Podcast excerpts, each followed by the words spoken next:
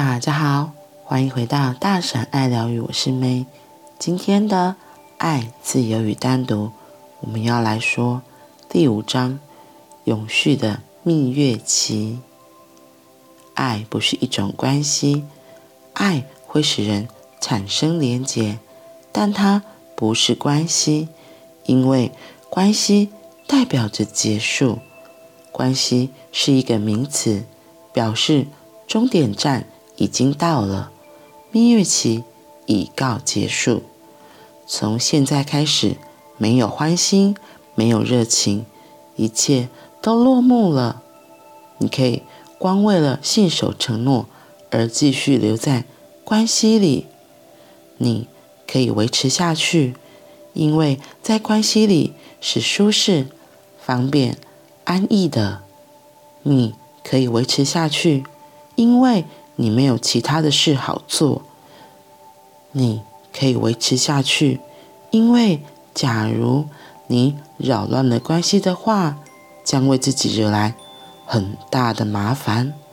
关系意味着完结、结束、终结。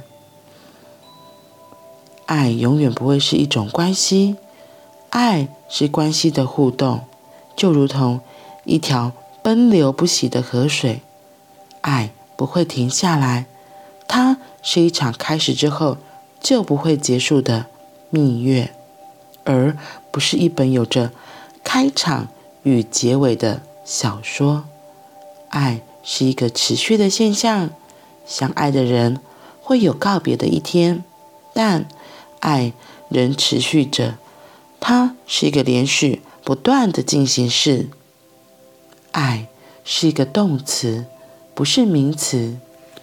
为什么我们要将互动的过程变成关系的形式？为什么我们如此心急？因为光是互动并不稳固。关系才令人感到安全。关系是一种确认，互动的过程不过是两个陌生人的相会。也许在一夜温存后，隔天早上就道再见了。谁能知道明天的事情会变怎么样？由于心理上的害怕，使我们想要寻求确定感。寻求可预见的一切，我们希望明天的事可以按照自己的想法进行，不允许明天自由自在的发展。于是，我们一开始就忙着把每一个动词缩减成名词。当你爱上了某个人，很快的就会想到结婚，想要爱变成立志合法的契约。怎么会这样？为什么爱会与法律扯上关系？爱会与法律扯上关系，是因为爱不存在。那样的爱只是一个不实际的空想。你晓得，空想究竟会有幻灭的一日。它在消失以前就稳定下来，它在消失以前就采取一些行动，这样。两个人就没有分开的机会，在更进一步的空间里，会有比较多人走入静心，将更多光明散播到各个地方。那时，人们将会爱，而且全心全意去爱。不过，他们的爱会维持在互动的过程，而不是关系。我并不是指他们的爱是短暂的，他们的爱很有可能比你的很有可能比你的爱还来得更深刻。他们之间的亲密或许品质更高，也许更诗意，更具神性。他们的爱很有可能比你所谓的关系还持久，但法律。并不会保证这一点，保证来自他们的内在，来自心里的一份承诺，那是一个静默的交流。如果你享受与某个人在一起，你自然会享受的更多一些，你自然会想享受的更多一点。如果你享受亲密感，你自然会想要更深入其中探索。唯有经过长久的亲密互动后，爱的花朵才会绽开。有一些季节性的花朵，六星驰之内就在太阳光下绽放了，但六个星期之内也就从此凋谢。有些花要经年累月的时间才会开放，时间越久，开出来的花越有深度。然而，那必须是一颗心对应了。然而，那必须是一颗心对另一颗心的承诺，甚至是不用言语的，因为言语对爱来说是一种亵渎。爱必然是一种宁静的承诺，眼对眼，心对心，存在对着存在，爱只能被。了悟于心，无法诉诸言语，忘掉关系的形式，去学着如何与人处于互动的状态中。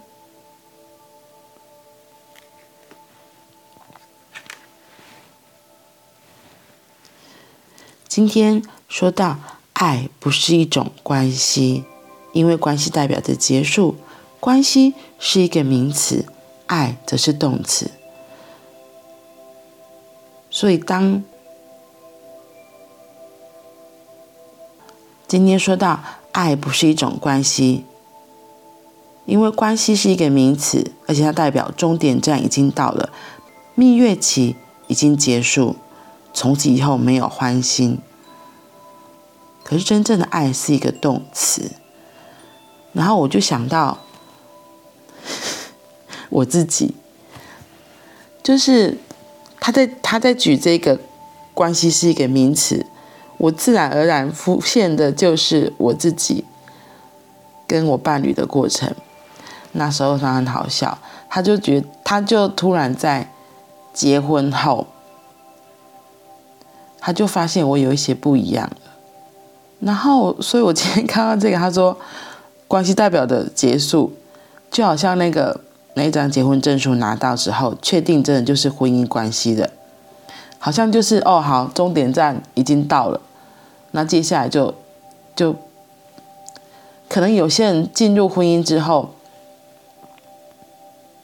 就像可能就像有些人进入婚姻之后，也很像那个很常见的谚语说的，婚姻是爱情的坟墓，就跟今天说的关系代表着结束。因为关系是一个名词，表示终点站已经到了。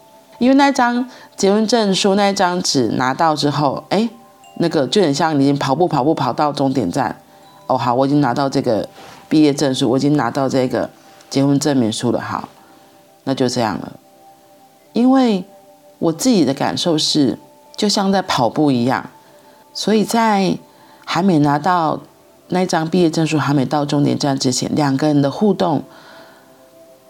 是真的非常流动的，然后两个人互动是非常流动的，然后会彼此关心啊，会有很多的小东西、小细节，关系问候，然后不会是那么的自式化的，也会比较有创意。我觉得是到了进真的拿到那张纸到那个终点之后，会觉得结婚了，开始很多的理所当然，很多的习性。也会跟着跑出来。